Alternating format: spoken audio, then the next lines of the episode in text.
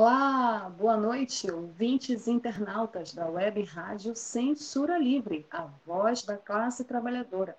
Está no ar mais uma edição do programa que traz tudo sobre o mundo da sétima arte até vocês, cinéfilos e cinéfilas de plantão. Programa Cinema Livre, comigo, o Wellington Macedo, direto aqui da minha casa em Belém do Pará, com tudo, bastidores, notícias, curiosidades, perfis dos astros e estrelas tudo sobre as histórias dos grandes filmes que marcaram as nossas histórias e a história do mundo do cinema. Programa Cinema Livre nessa sexta-feira, 19 horas, 12 de fevereiro de 2021, sexta-feira de carnaval. Olha só, até coloquei uma maquiagem especial. Nós não vamos poder, infelizmente, esse ano pular e atrás dos blocos de carnaval, das escolas de samba, conta da pandemia do coronavírus. Então, fiquem em casa, por favor, obedeçam a quarentena. Né? Quem sabe, se der tudo certo até o final do ano, as coisas melhorem. Ano que vem, a gente vai ter muita saúde e depois da vacina, muito, muito tempo para pular o carnaval, mas a gente pode fazer maquiagem de carnaval em casa. E também hoje, é, há 212 anos, é, nascia Charles Darwin. Então, também é dia de lembrar a memória desse homem tão importante para a ciência. Viva o carnaval, viva a ciência, viva o cinema livre que está começando nessa noite de sexta-feira, 12 de fevereiro de 2021. Sextou com cinema livre, então pegue sua pipoca, se ajeite aí onde você estiver. Obrigada pela sua audiência, ouvintes internautas que estão sintonizados no YouTube ou no Facebook da Web Rádio Censura Livre, a voz da classe trabalhadora. Vamos começar o programa de hoje com o nosso já habitual quadro Curtas e as últimas notícias do mundo do cinema para vocês, cinéfilos e cinéfilas de plantão. E a primeira notícia já é uma grande e ótima notícia para o nosso cinema nacional, que está no período tão ruim, né? desde a pandemia e desde que esse genocida assumiu o poder.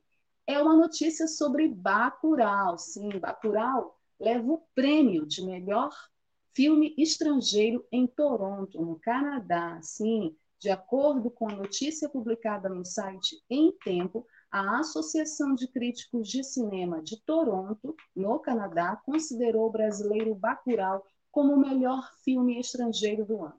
Longa de Kleber Mendonça Filho e Juliano Dornelles já havia vencido a mesma categoria na premiação da Associação de Críticos de Nova York.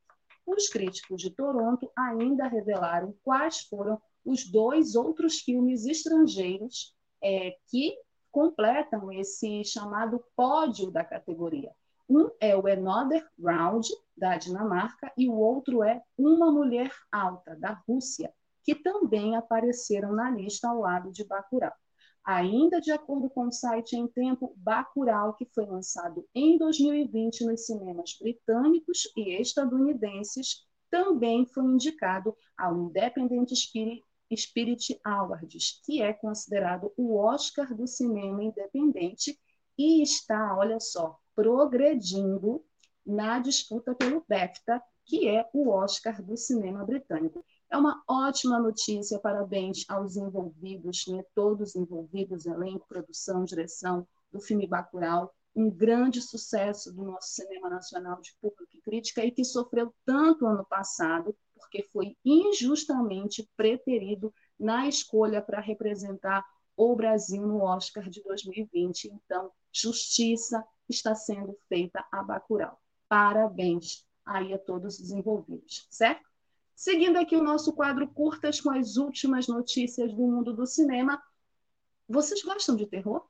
Eu, particularmente, não sou muito fã, depende muito do roteiro do filme, mas tem um filme de terror, gente, que eu tô louca para assistir. Esse filme de terror que foi indicado ao Globo de Ouro e conta a história real de um genocídio na América Latina. Pois é. Bom, direto da redação da BBC News, da, do portal de notícias da BBC News, vem uma ótima notícia para o cinema latino-americano e, em particular, para o cinema da Guatemala, sim, esse país que, infelizmente, tem uma história tão trágica de guerras, de exploração e de opressão capitalista. Bom, o filme é A Maldição da Mulher que Chora. A Maldição da Mulher que Chora. Ele foi indicado na categoria Melhor Filme em Língua Estrangeira. Esse longa é uma obra histórica em todos os sentidos, gente. Por um lado, porque é o primeiro filme da história da Guatemala a disputar um dos prêmios mais concorridos da indústria audiovisual. Mas ele também é um filme histórico porque leva um famoso mito latino-americano, a lenda da mulher que afogou seus filhos e cuja alma arrependida e amaldiçoada, os procura chorando à noite. Eu fico até arrepiada quando eu falo disso. Para relatar essa lenda, ela vai ser um mote no filme, na verdade, é uma inspiração, não é nem um mote, é uma inspiração para relatar um fato verdadeiro, o genocídio da população maia da Guatemala, uma das piores atrocidades da história da América Latina.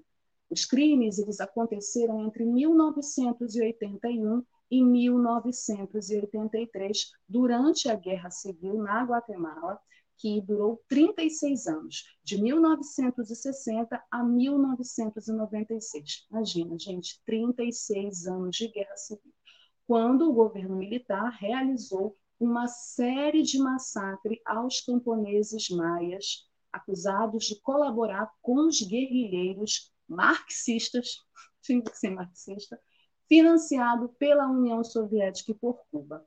Então, essa guerra civil durou todo esse tempo e também, ainda de acordo com o site da BBC, o ex-chefe de Estado, chamado Efraim Rios Motim, é, que foi o chefe de Estado de 1982 a 1983, ele foi condenado por todos esses fatos, por toda essa atrocidade, e logo depois, dias depois, essa condenação foi em 2013, mas dias depois, essa mesma condenação foi anulada. Ele morreu cinco anos após essa condenação, deixando uma ferida aberta no país. A Maldição da Mulher que Chora, o título original é La Llorona, no original é coproduzido pela Guatemala e pela França e é justamente inspirada nesses eventos. E tem um link do filme com legendas em inglês e língua espanhola no YouTube. Corram lá depois do Cinema Livre e assistam, porque não tem data de estreia aqui no Brasil, a gente está no meio da pandemia, então não percam essa oportunidade. Lá de Orona, e eu aposto nesse filme para o Oscar esse ano, hein?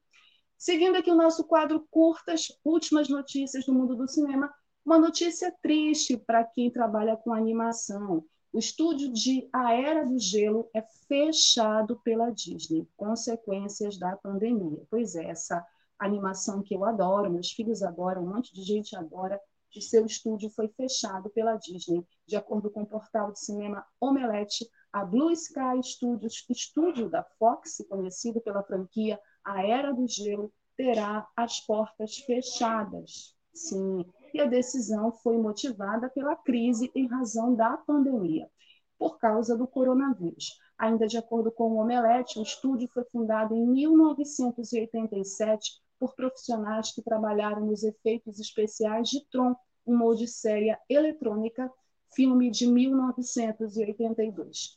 Ao longo desses feitos, foram quase 34 anos é, de trabalho, de carreira, esse estúdio foi a casa para filmes animados como A Era de Gelo, mas também Rio, aquela animação dirigida pelo Carlos Saldanha, Robôs, O Touro Ferdinando, entre muitos outros é, trabalhos muito legais da animação.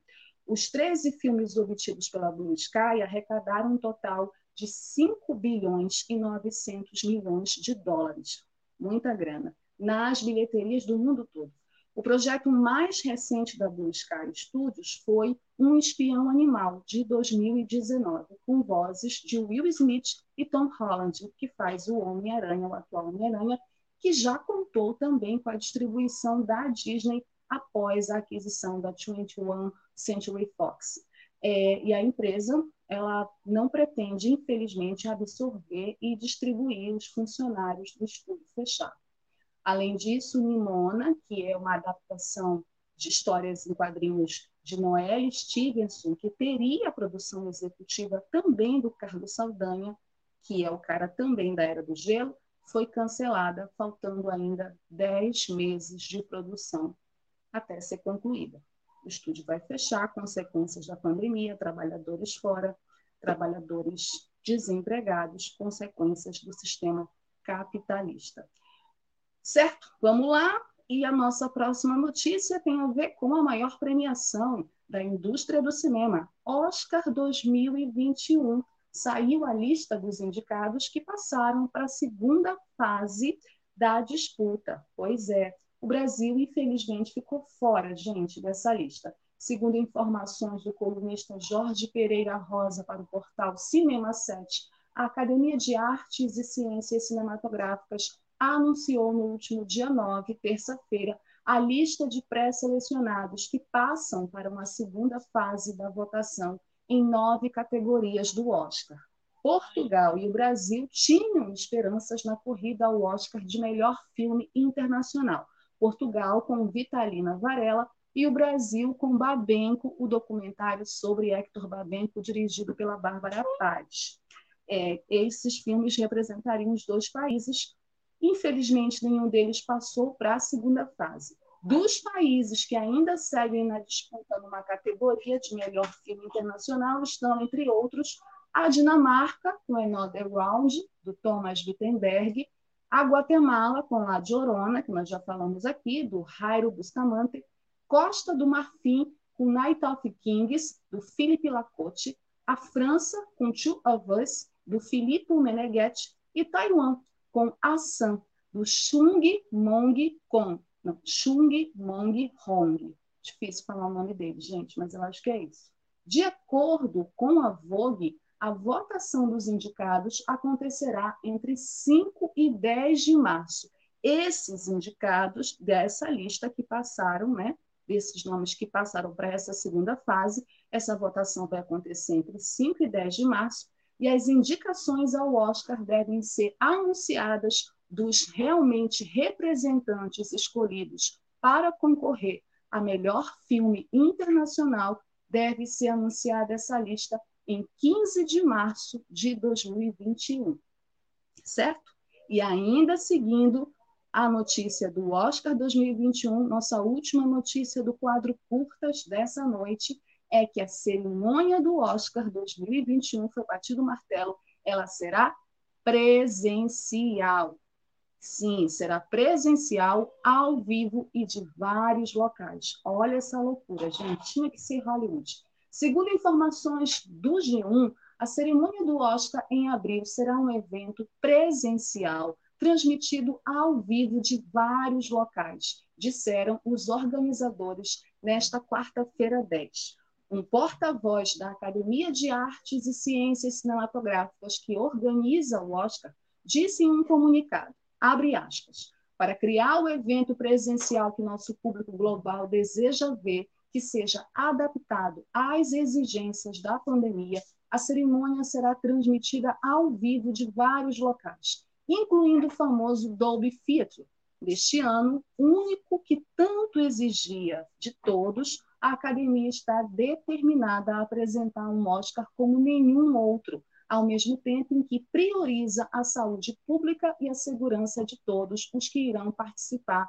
Fecha aspas, acrescenta o comunicado.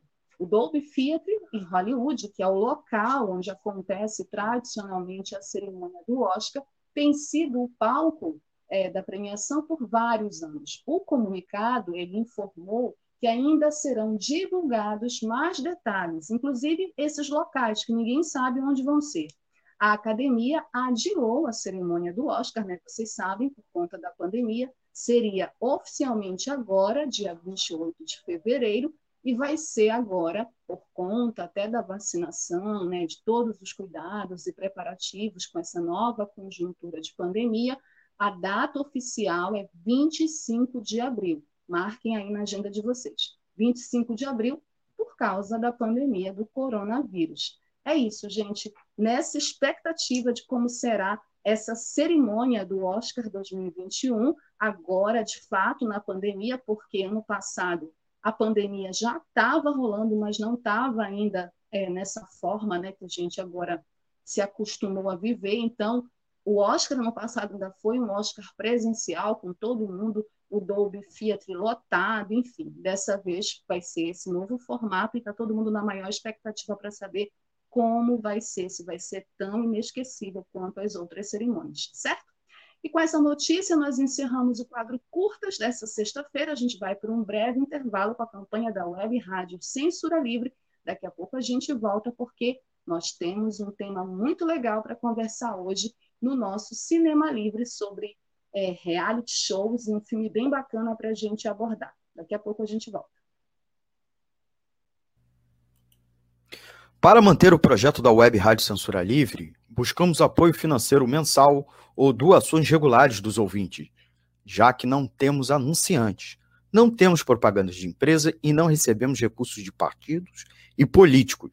Seja um apoiador regular e ouça nosso agradecimento no ar durante a transmissão de nossos programas. Seu apoio é muito importante para nós. E os apoiadores recebem prestação de contas mensal temos uma vaquinha virtual permanente. Para apoiar, acesse aqui https dois pontos barra barra apoia.c barra CL Web Rádio. O nosso muito obrigado. Web Rádio Censura Livre, a voz da classe trabalhadora.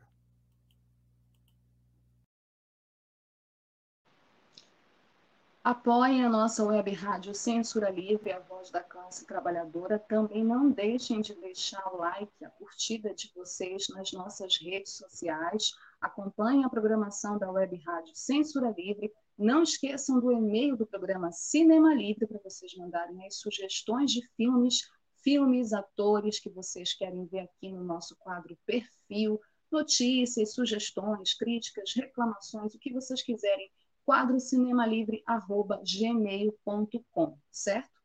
O tema da semana é, que nós vamos abordar e analisar aqui no nosso programa Cinema Livre, dessa sexta-feira, 12 de fevereiro de 2021, é um tema muito atual, que está aí na ordem do dia, sendo debatida nessa conjuntura televisiva que tanto nos move, tanto nos emociona e tanto nos revolta. O tema é cinema e reality shows. Há muito tempo, o cinema vem abordando esse fenômeno da comunicação, que é o reality show, a partir de obras cinematográficas com discussões bastante pertinentes, importantes e relevantes.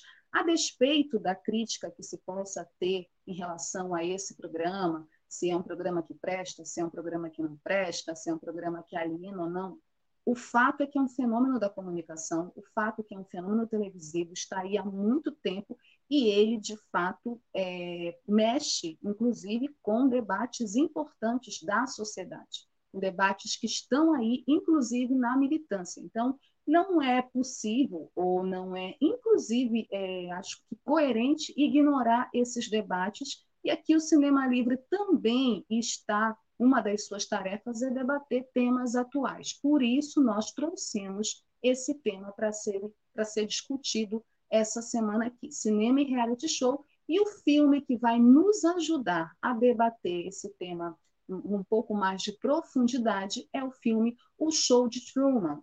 O Show de Truman é uma comédia dramática que foi feita em 1998, um filme norte-americano dirigido por Peter Wee e escrito por Andrew Niccol. O filme é estrelado pelo astro Jim Carrey, o eterno máscara do cinema, e ele mostra a vida de Truman Burbank. Quem é o Truman Burbank? Ele é um homem que não sabe que está vivendo numa realidade simulada por um programa da televisão transmitido 24 horas por dia para bilhões de pessoas ao redor do mundo.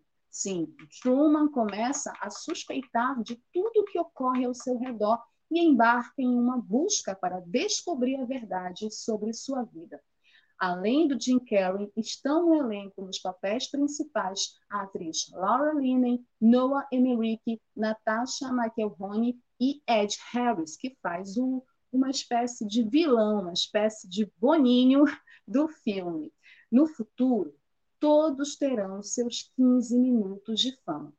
Quem afirmou isso certa vez foi o cineasta considerado pai da pop art e pintor americano Andy Warhol, conhecido pelos coloridos retratos de celebridades como Marilyn Monroe e Elvis Presley, e também por ter descoberto o gênio Basquiat, infelizmente morto aos 27 anos em 1988.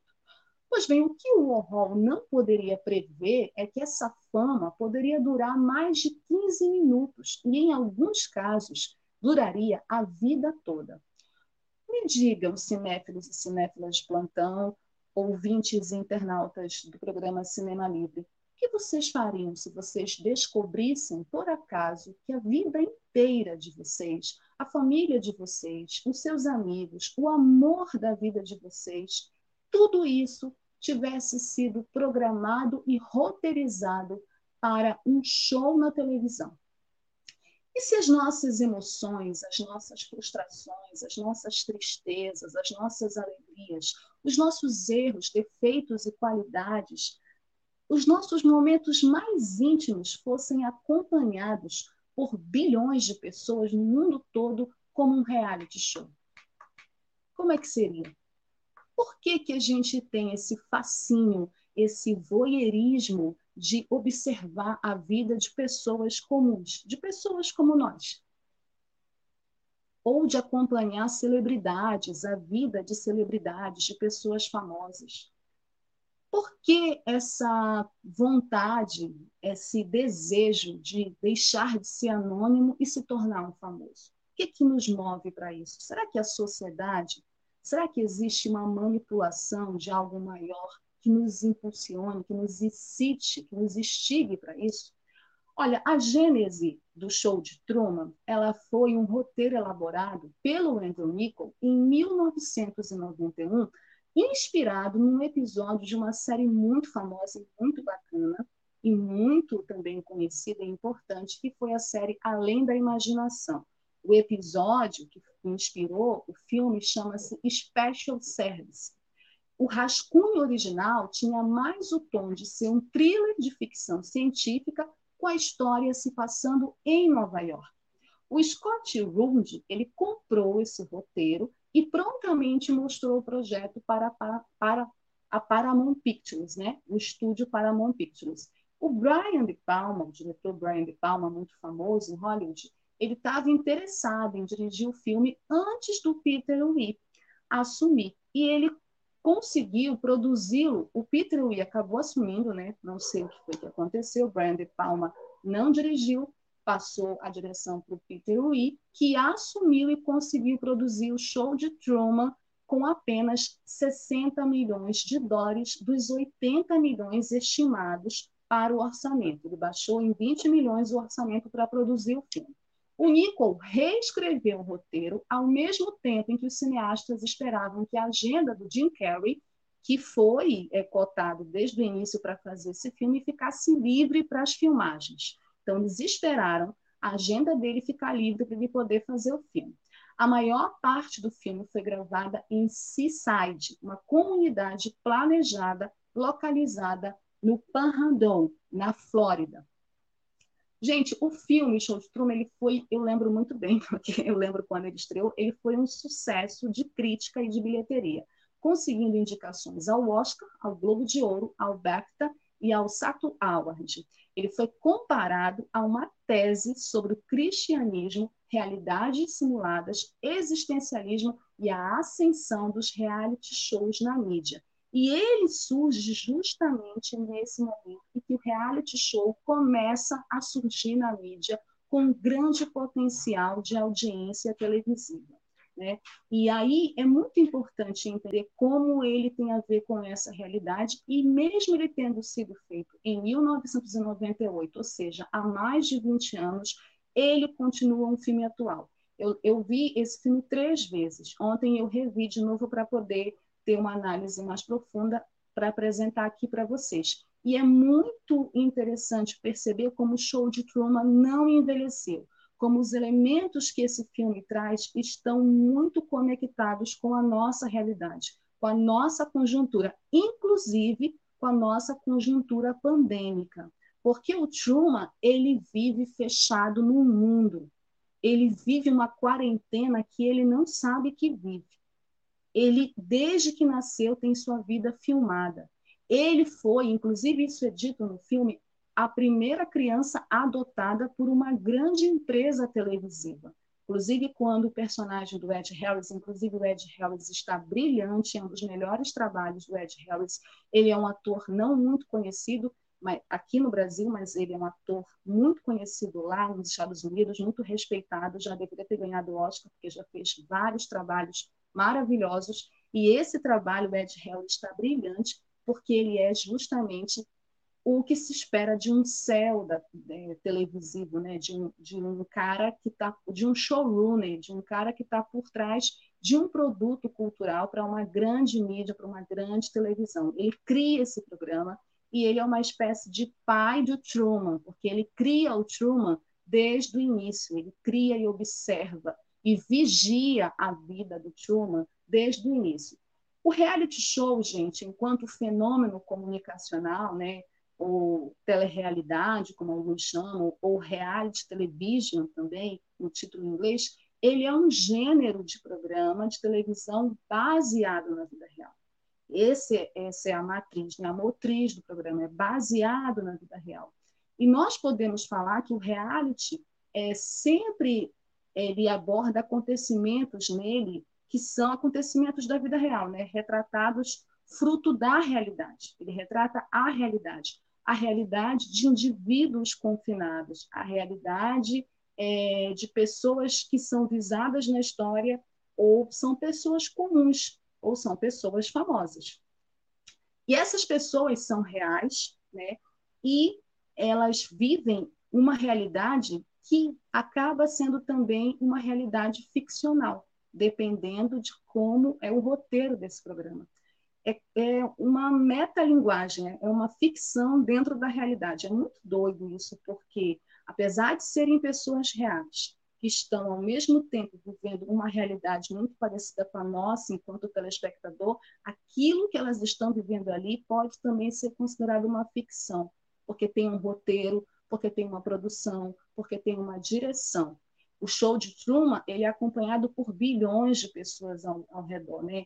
Tem a, os trabalhadores do bar que ficam assistindo, tem o cara que fica o tempo todo dentro de uma banheira, ele não sai daquela banheira, ele passa o filme todo tomando banho naquela banheira ali, assistindo, ele dorme na banheira, não sai da frente da televisão assistindo Truman. Tem as senhoras donas de casa, as senhorinhas que também estão assistindo Truman para vocês terem uma ideia do poder, do... e isso é um retrato de como o reality show mexe com a nossa vida, de como o reality show nos prende numa realidade que pode ser também, apesar de retratar fatos reais, pode ser também inventada, ficcional.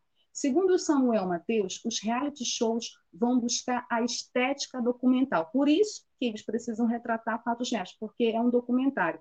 Tem uma série que eu gosto muito, que é The Office, que é uma série documental sobre um escritório fictício, né, com trabalhadores fictícios. Então, é quase um reality show também a série, e é por conta dessa estética documental, porque o reality show tem isso enquanto estética, essa pretensão realista de alcançar através do caráter testemunhal as suas imagens, o acesso a uma suposta verdade inteira.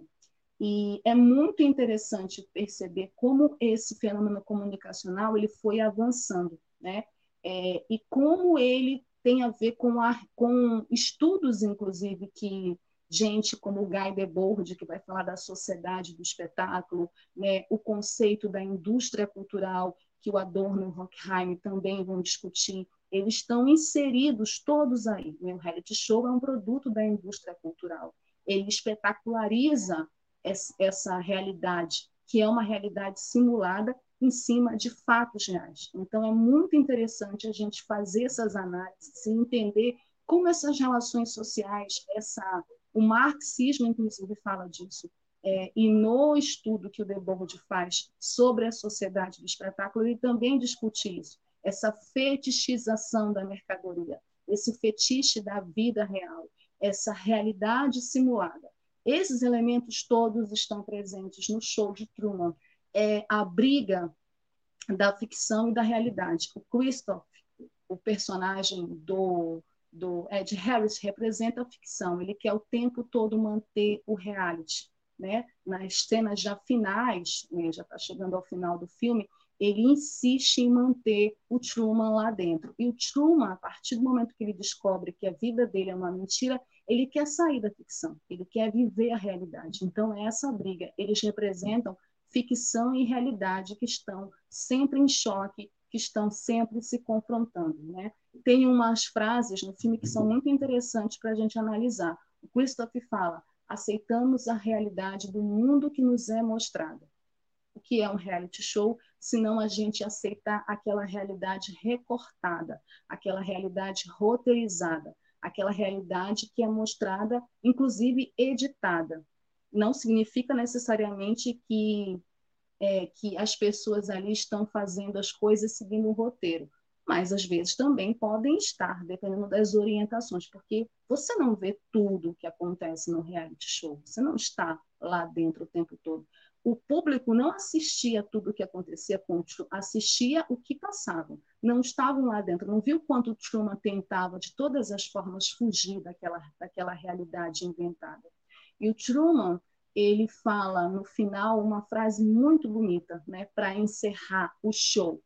Caso não os veja novamente, uma boa tarde e uma boa noite. A gente sempre termina os programas de televisão, os jornais televisivos com boa tarde, boa noite, bom dia, até amanhã, até breve, porque é assim que se despede os programas, né? Assim que se despedem os astros dos programas de televisão. E o Truman é um astro de um programa de televisão que tem a sua vida, a sua realidade simulada a partir da manipulação, é, a partir de uma indústria cultural, de uma indústria que tem um poder, e aí se discute o poder da mídia, né?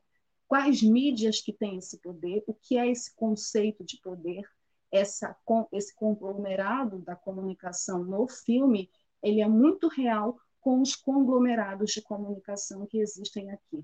E eu acho que o mais importante do Truman é a gente perceber que nós vivemos numa sociedade capitalista onde tudo é mercadoria, onde tudo é produto e onde tudo pode ser manipulado. E nós precisamos estar atentos e vigilantes a isso, porque inclusive as nossas emoções são manipuladas e essas emoções manipuladas podem nos levar inclusive a ficar maus, a, a ficar em depressão por conta de situações que a gente se coloca porque a gente acaba se envolvendo naquela situação porque aquele programa quer que a gente se envolva, porque aquele programa quer vender isso, quer vender o ódio, quer vender o cancelamento, quer vender a raiva, quer vender uma narrativa que não é uma narrativa real, mas sim um recorte da realidade. É bom a gente ficar atento a isso, certo? Bom, vamos mais para um intervalo da Web Rádio Censura Livre e na volta eu quero ver os comentários de vocês, eu quero que vocês digam o que vocês acharam do show de Truman, o que vocês acham de reality show. Se vocês topariam participar de um reality show, eu nunca toparia, gente, porque seria logo expulsa da casa, não ia dar certo isso. Eu já volto. Sintonize a programação da Web Rádio Censura Livre pelo site www.clwebradio.com ou pelos aplicativos de rádio online para celular e tablet e também em Smart TV. Ouça ao vivo, mas também a exibição em horários alternativos, reprise e reapresentações.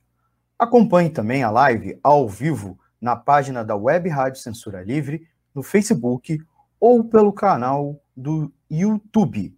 Não deixe de dar seu like e compartilhar com os amigos nas redes sociais. Assista ainda no Facebook e no YouTube as edições anteriores. Procure-nos no YouTube em youtube.com barra c barra censura livre e se inscreva no canal. Não deixe de clicar no sininho para receber as notificações de novos vídeos. Web Rádio Censura Livre, a voz da classe trabalhadora. É isso, gente. Não deixem de clicar no sininho, de curtir nossa, programação da Web Rádio Censura Livre, de deixar o like de vocês e os comentários de vocês aqui, o que vocês estão achando do programa, o que vocês acharam do tema, cinema e reality shows. Só mais uma informação importante sobre o show de Truman. No Oscar de 1999, o show de Truman ele foi indicado em três categorias, é, mas ele não venceu nenhuma. Eu acho que foi uma das maiores injustiças, né, dessas histórias de injustiças que a Academia de Artes e Ciências Cinematográficas adora fazer. Né? O Jim Carrey não foi indicado. E esse trabalho do Jim Carrey, em especial, é o trabalho que marca, é um, é um divisor de águas na carreira do Jim Carrey, porque o Jim Carrey ele ficou conhecido mundialmente como um máscara e ele ficou conhecido durante muito tempo como um cara careteiro, né? que faz é, muitas expressões com a cara, mas que teria pouco talento. Né? E ele fez muitos filmes de comédia.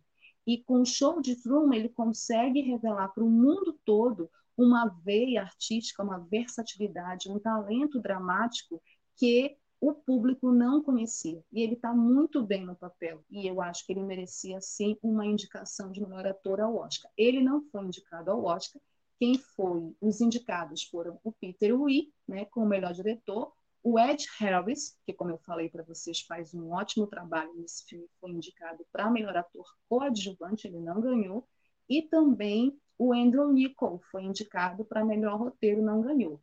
Porém, né, eles ganharam, fizeram muito sucesso no Golden Globe, no Globo de Ouro, né? O Jim Carrey acabou ganhando o melhor ator é, o Ed Harris ganhou o melhor ator coadjuvante e o Peter Wee, na verdade, é, o outro filme, o filme foi indicado para e ganhou melhor trilha sonora original. Peter Wee foi indicado, mas não venceu. É, o show de Truman também foi indicado a melhor filme de drama, é, a melhor diretor para o Peter Wee e a melhor roteiro para o Andrew Nichol. Então, foi um filme que fez muito sucesso, uma comédia dramática, é, relevante e bem atual. Tem comentários, quem está comigo aqui no programa hoje, que eu esqueci de falar para vocês, é o Dirley Santos, meu amigo botafoguense, que está triste né, pelo nosso Botafogo, eu também estou triste. Dirley, tem comentários dos nossos internautas, algum comentário em particular sobre o show de Truman, sobre reality show, sobre quem vai ganhar o reality show? Daniel Macedo, olha meu parente, filme muito esclarecedor do conceito de sociedade do espetáculo. É verdade, Daniel, como eu disse, tem essa, essa obra, A Sociedade do Espetáculo, do Guy Debord, é uma obra que eu acho fascinante. Eu li recentemente para um artigo e acho que todo mundo deveria ler, porque, inclusive, da concepção marxista, ela aborda muitos elementos e faz uma análise muito bacana sobre essa questão do papel da mídia e do espetáculo e, do papel das imagens, né, dessa manipulação das imagens. É muito bacana. E o show de Truman, de fato, é um exemplo de como a nossa vida, de como a vida de uma pessoa pode ser espetacularizada. Né? Hoje em dia, nós temos, é, com o avanço da tecnologia, vários celulares à nossa disposição. E, infelizmente, a gente percebe quando acontece alguma tragédia, esses celulares todos mirados para essa tragédia, filmando essa tragédia. Às vezes, de uma forma muito fria, né? sem perceber que por trás daquela tragédia, daquele fato em si, existia uma pessoa, existe uma vida, existem outras pessoas ligadas àquela vítima. A morte do George Floyd, ano passado, foi filmada para o mundo todo ver. Né? Ele gritando por nove minutos: Eu não consigo respirar. E é chocante você perceber, ao mesmo tempo que essa filmagem foi importante para que é, a impunidade não acontecesse, é muito chocante perceber que a morte cruel e violenta de alguém virou um espetáculo midiático. Então, é, o show de Truman é um exemplo disso, é um retrato disso, os reality shows, esses programas que a gente tanto critica, que a gente chama de lixo, né? E que são, às vezes, programas desnecessários, mesmo que a gente nem deveria perder tempo, eles são, na verdade, um retrato da nossa realidade. Eles são um retrato é, da nossa vida e da banalização das coisas, da banalização, é, inclusive de conceitos, da banalização do que é importante ou não, dessa manipulação, inclusive dos nossos sentimentos mais humanos. Então, por isso que eu acho muito bacana o show de Truman e trazer essa discussão aqui para a gente pensar um pouco, refletir um pouco sobre isso. Tem mais comentários de lei ou a gente já pode passar para o quadro Dicas? Boa noite. Gente, eu tenho astigmatismo e não estou conseguindo ler mais nada. Boa noite. Todo mundo que está me dando boa noite, eu vou dar. Boa noite, meus amores. Drogão, boa noite. Todo mundo me dando boa noite. Boa noite a todos. Dirley Santos. Boninho não está ficando cada vez mais parecido com Christopher ao conduzir o BBB à sua imagem e semelhança? Sim, eu acho que é uma pergunta bastante interessante para a gente pensar. Se nós pensarmos né, e analisarmos que, segundo notícias que saíram, porque, gente, eu nem preciso assistir o BBB, porque é só o que se fala nas redes sociais. Ele intervém na casa, falando com os convidados, ele diz e orienta as ações de alguns convidados, o Christopher, no filme, ele não faz isso com o Truman, em nenhum momento, porque o Truman não sabe que está sendo televisionado. A única diferença é essa. O Truman não sabe que a vida dele é um reality show. Mas o Christopher, ele orienta todos os figurantes do filme. Ele orienta a esposa do Truman, que é uma atriz. Tanto que quando o Truman surta, que aí ele descobre que tudo é uma farsa, ela pede para sair, ela não aguenta, ela diz: Eu não quero mais fazer isso, eu não quero. É muito interessante também como eles fazem merchandise o filme todo. Eles estão conversando, tomando uma, um, uma caneca de café e aí eles estão fazendo merchandise da caneca de café. Isso é muito interessante de perceber porque a gente vê isso muito onde? Nas novelas. A novela, às vezes, ela faz uma cena, uma cena curta, só para fazer a merchandise daquele produto que está patrocinando a novela. Então, é muito legal perceber como isso é muito a nossa realidade, como a gente está muito inserido nessa realidade é nessa realidade de celebridades, de anônimos que ficam famosos, de influências digitais, de reality shows, de manipulação de emoções, que a gente acaba se deixando manipular e dessa espetacularização da tragédia das nossas vidas, né, que acabam se tornando um show também muitas vezes, certo? Obrigada pelos comentários. Vamos agora para o nosso quadro Dicas, seguindo esse tema, né? além do show de Truman, nós temos, como eu disse, o cinema, que é uma mídia que retrata a nossa realidade, também fala de reality shows em suas obras cinematográficas. Nós vamos falar agora de cinco filmes para vocês que vão ter todos esses dias de carnaval que não vai acontecer, né? Tem gente que vai trabalhar, mas quem tiver um tempinho, tá aí cinco dicas de filmes sobre reality shows para vocês curtirem no aconchego do lado de vocês. A primeira dica é de um filme que veio na esteira do Show de Truman. Show de Truman foi feito e logo depois veio o Ed TV. O Ed TV é um filme de 1999, dirigido pelo Ron Howard, que é um diretor muito conhecido de filmes de sucesso do cinema Hollywood, com Matthew McConaughey, que estava também no início da carreira dele, fazendo sucesso já como galã do cinema, é uma tentativa de melhorar a audiência, um canal a cabo decide documentar o cotidiano da vida de alguém e transmitiu ao vivo como um programa de televisão. O sortudo é Ed Peckerny, o atendente de uma videolocadora. Na época ainda tinha videolocadora. Mas as complicações acabam sendo inevitáveis e a vida pessoal de Ed com a sua namorada e seu irmão fica tensa.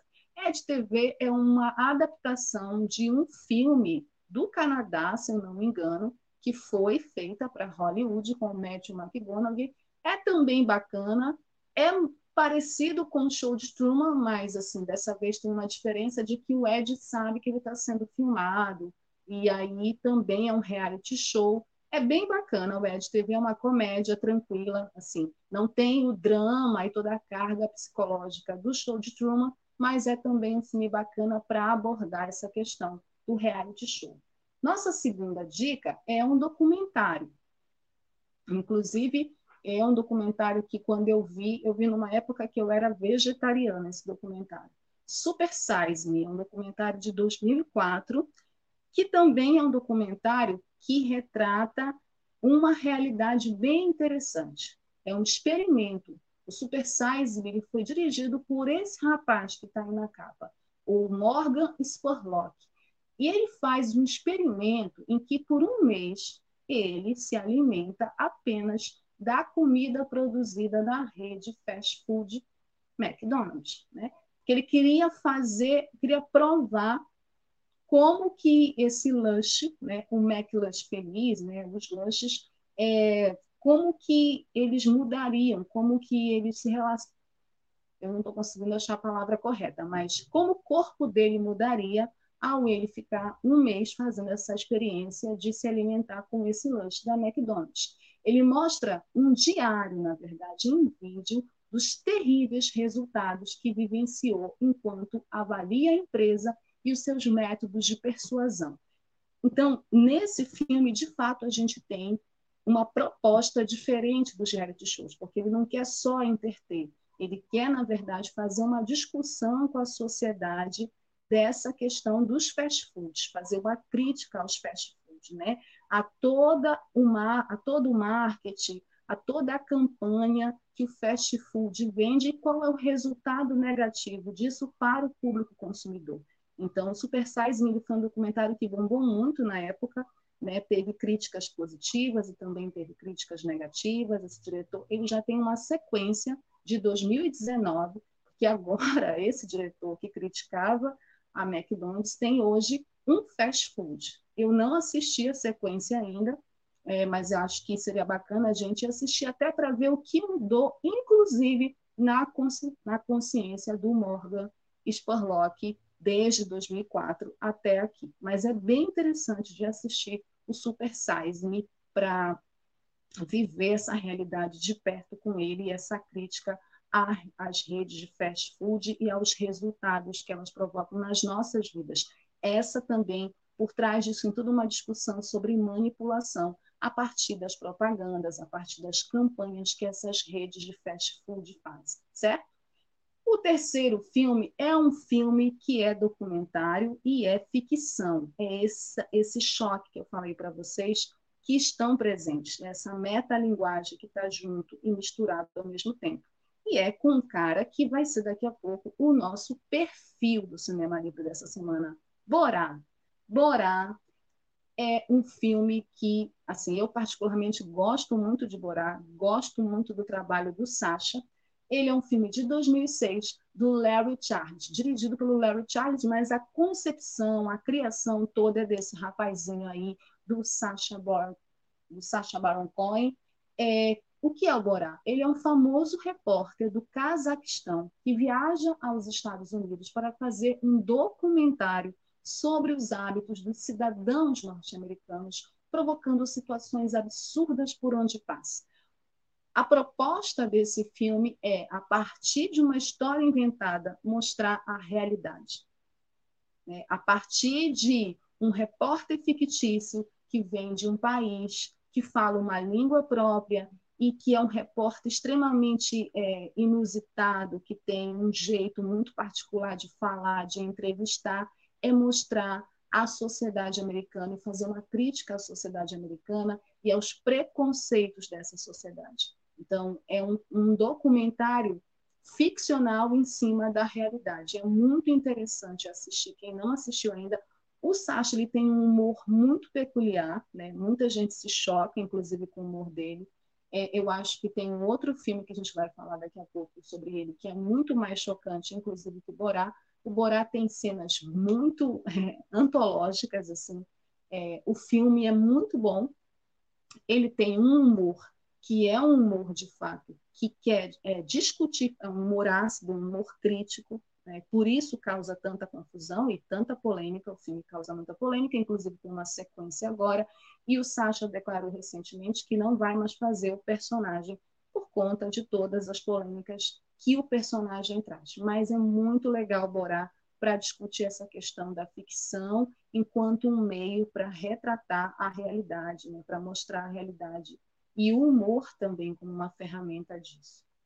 O nosso quarto filme indicado aqui no nosso quadro Dicas é um filme italiano, sim, não muito conhecido no Brasil, mas muito interessante da gente assistir. É o reality A Grande Ilusão, um filme de 2012 do Matteo Garrone, que é um diretor italiano famoso por um outro filme chamado Gomorra. Esse filme Gomorra é mais conhecido aqui no Brasil. Esse filme ele fala do Luciano. O Luciano considera a sua vida muito simples. Quando não está pescando, ele comete fraudes com a sua esposa, mas a sua habilidade como ator o leva para a participar de um reality show. Porém, ele não parece estar preparado para essa nova realidade. E a nossa última dica é um filme que é blockbuster, muita gente aqui no Brasil conhece, é Os Jogos Vorazes, um filme de 2012 do Gary Royce com a Jennifer Lawrence no papel principal, na região antigamente conhecida como América do Norte, a capital de Panem, é, nessa capital é realizado, são realizados, essa capital é controlada por 12 distritos. E nessa capital é, é realizados jogos e um garoto e uma garota são forçados para competir em um evento anual televisionado.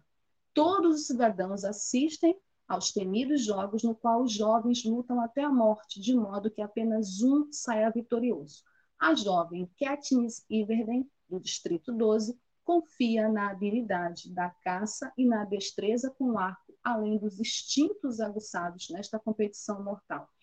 É um livro né, que virou uma saga aí de três filmes, os adolescentes adoram esse filme, é bem interessante, não é um filme que particularmente me apeteça, mas tem elementos bem interessantes nessa saga para a gente observar nessa, nessa questão da realidade simulada, de como essa moça é alçada ao posto de heroína e tem sua vida vigiada por esse distrito, por todos os que comandam esses jogos. Então, tem esses elementos do reality show muito presentes para a gente fazer uma análise bem legal do filme, certo? E aí a gente já parte para o nosso perfil, que também segue nessa linha de reality show, para falar um pouco desse ator de Borá, o Sacha Baron Cohen. O Sacha, ele nasceu em 13 de outubro de 1971, é considerado um dos mais, mais importantes comediantes e atores assim versáteis da atualidade. Ele é ator, roteirista, produtor, comediante britânico. Seus principais personagens são Borá, Ali o Bruno e o almirante general Aladdin. Cohen é um judeu praticante, formou-se em História pela tradicional Universidade de Cambridge sua linha de pesquisa na sua formação contemplava as raízes dos preconceitos do mundo contemporâneo. Olha aí a raiz do Borá. Né? Ele estudou isso, trabalhou com isso na academia e criou esse personagem para o cinema, para discutir justamente isso, os preconceitos do mundo contemporâneo. O seu trabalho foi reconhecido com um prêmio BAFTA, né, que é o Oscar do cinema britânico, uma indicação para o Emmy, que é considerado o Oscar da, te da, televisão estadunidense, e um Oscar de melhor argumento adaptado em 2007. Nesse mesmo ano, ele ganhou um Globo de Ouro de melhor ator em comédia ou musical pela sua atuação em Borá. Quando terminou a universidade, Sacha Baron Cohen trabalhou como modelo durante algum tempo e apareceu em várias revistas de moda. Nos anos 2000, o Baron Cohen fez o papel do Super Greg uma série de anúncios, é, anúncios televisivos de uma marca chamada Lee Jeans. Os anúncios nunca foram transmitidos, mas acabou sendo criado um site para a personagem, que foi um grande sucesso. O personagem Borá Sagdiev, que é esse o nome dele, Borá Sagdiev, surgiu pela primeira vez num programa chamado F2F, que Sacha Baron Cohen apresentou entre 1995 e 1996. Na altura chamava-se Alex e mais tarde passou a chamar-se Cristo, e originalmente o seu país natal era a Albânia e não o Cazaquistão. Depois de deixar o personagem durante algum tempo, Sasha voltou a dar-lhe vida no programa da Ali de Show, onde recebeu o nome Borá Sagdiev. O Sasha também, além do Borá Sagdiev, é, em 2005, ele apresentou, como Borá, eu cheguei a ver, ele apresentou o prêmio da música da MTV, o MTV European Music Awards, em Lisboa, como Borá, e era muito engraçado, porque muita gente não sabia que era um personagem, e as pessoas que assistiram o festival acreditavam tratar-se, de fato, de uma pessoa real. Né? No dia seguinte, vários meios de comunicação húngaros afirmaram que um jornalista do Cazaquistão, chamado Borá Sagdiev, tinha apresentado a cerimônia sem fazer ideia que essa pessoa não passava de uma personagem. Ele enganou meio mundo. Outro personagem conhecido do Sacha, além do Borá, é o Bruno Gerhardt. Eu tenho problemas com o Bruno. Mas, assim, é muito interessante a criação da personagem do Bruno. O quem, quem é o Bruno? Ele é um dos alter egos né, do Sacha, assim como o Borá. Ele é um homossexual extravagante de, alegadamente, 19 anos, ele fala isso, ele tem 19 anos, que apresenta um programa de moda na Áustria e que leva aqueles que entrevista a fazer afirmações provocatórias e a tomar atitudes embaraçosas. Eu acho Bruno pior do que Borá, gente, minha opinião. Depois vocês deixem nos comentários aí quem é pior, quem vocês preferem. Eu acho Bruno bem pior, o humor é muito mais pesado no Bruno. Para além disso, ele leva esses, essas pessoas sempre para a contradição, né? que é de propósito. Então, tem o filme Bruno, né? não sei se vocês já assistiram, e que é muito polêmico, inclusive, com muitas cenas polêmicas, e na mesma entrevista, às vezes, ele faz isso. É, os principais alvos da sátira do Bruno são a vacuidade, a inutilidade do mundo da moda, porque ele faz uma crítica ferrenha ao mundo da moda, essa inutilidade, né, as modelos, né, também critica as discotecas, ele faz críticas muito, muito, é, também faz críticas religiosas, né?